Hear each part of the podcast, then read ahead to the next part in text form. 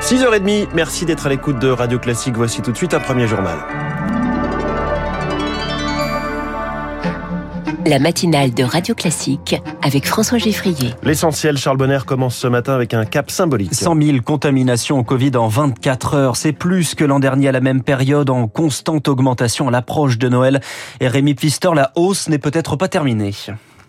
En moyenne, ces sept derniers jours, on relève 58 000 cas quotidiens. C'est beaucoup, d'autant que la vitesse de progression est exponentielle, plus 40% en deux semaines.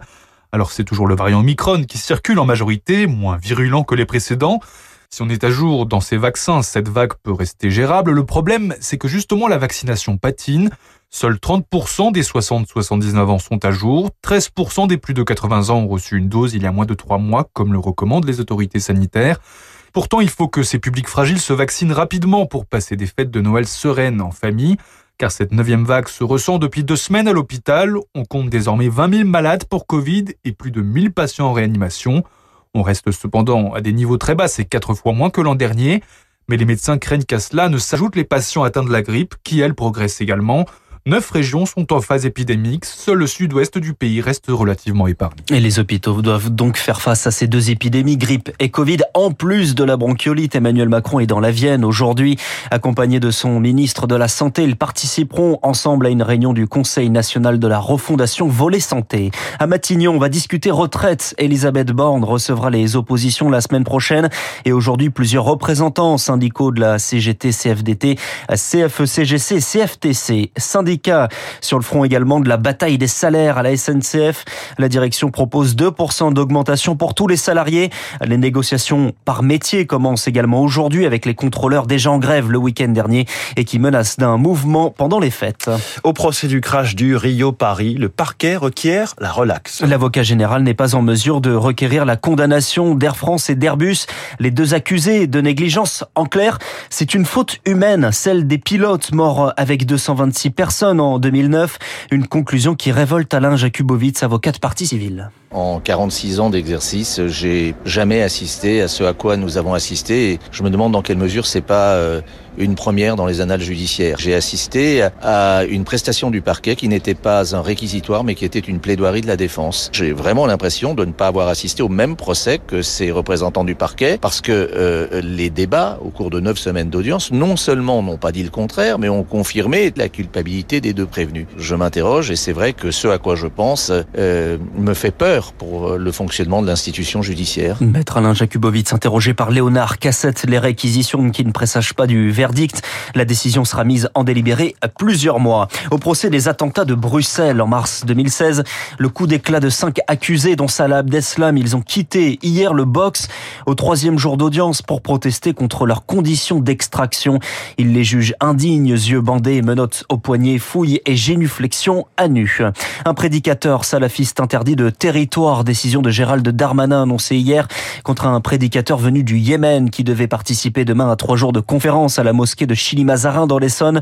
Le ministre de l'Intérieur le justifie par des propos dégradants et insultants envers les juifs, les femmes et en faveur des châtiments corporels. Radio Classique, il est 6h33. C'est la principale menace identifiée par le renseignement allemand. La menace d'extrême droite. Plus de 130 perquisitions menées hier pour la plus grande opération de police depuis la Deuxième Guerre mondiale.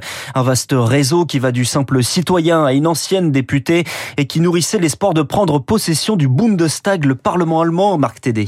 Tous appartiennent à un groupe, les Reichsbürger, autrement dit les citoyens du Reich, des nostalgiques des différents empires allemands. Ils seraient jusqu'à 30 000 à travers tout le pays, des anarchistes, antisémites ou amateurs d'armes. Ils contestent l'autorité de la République fédérale.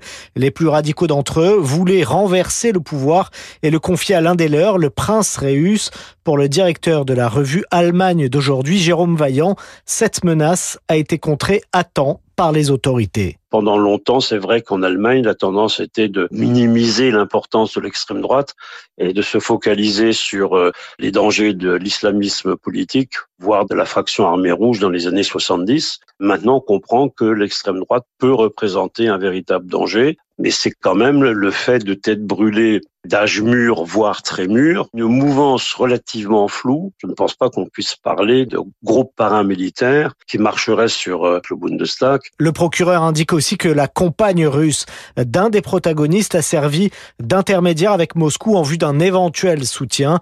Le Kremlin dément fermement toute ingérence. Les précisions de Marc Tédé. Pour une fois qu'il parle de l'arme nucléaire, Vladimir Poutine choisit un autre registre que la menace, évoquant hier une utilisation seulement défensive, seulement si le pays était attaqué dans un premier temps. Une fête des Lumières, si possible sans, sans trop de lumière. Difficile de parler ces derniers jours de coupure de courant si tout le monde n'applique pas la sobriété. À partir d'aujourd'hui et pour quatre jours, Lyon entame sa traditionnelle fête des Lumières, mais avec des LED, des ampoules basse consommation, histoire de maintenir la tradition en étant dans l'air du temps. Mais ça n'est pas suffisant pour Anne-Marie Ducrot, la porte-parole de l'association Lampe Seine on pourrait diminuer peut-être la durée dans laquelle il se déploie, on pourrait limiter peut-être le nombre d'événements à base de lumière, mais surtout diminuer leur puissance et même un peu leur violence lumineuse, parce que à l'origine, cette fête ne durait qu'un jour, c'est-à-dire le 8 décembre. Elle était faite de petits lumignons que tous les Lyonnais posaient sur leurs fenêtres et sur leurs balcons, ce qui était très joli, très sobre. Donc là, on a complètement perdu cette histoire-là, puisqu'on va vers un événement touristique et purement économique. Une par Azaïs Perronin, il veulent aussi briller ce week-end. Samedi soir contre l'Angleterre en quart de finale du mondial. Les Bleus du foot au complet hier à l'entraînement, y compris Kylian Mbappé qui était aménagé ce mardi. Merci beaucoup. C'était le journal de 6h30 signé Charles Bonner. À tout à l'heure, Charles, à 7h30. Il est 6h36. Elon Musk, Bernard Arnault, bataille virtuelle de grande fortune dans le journal de l'économie tout de suite.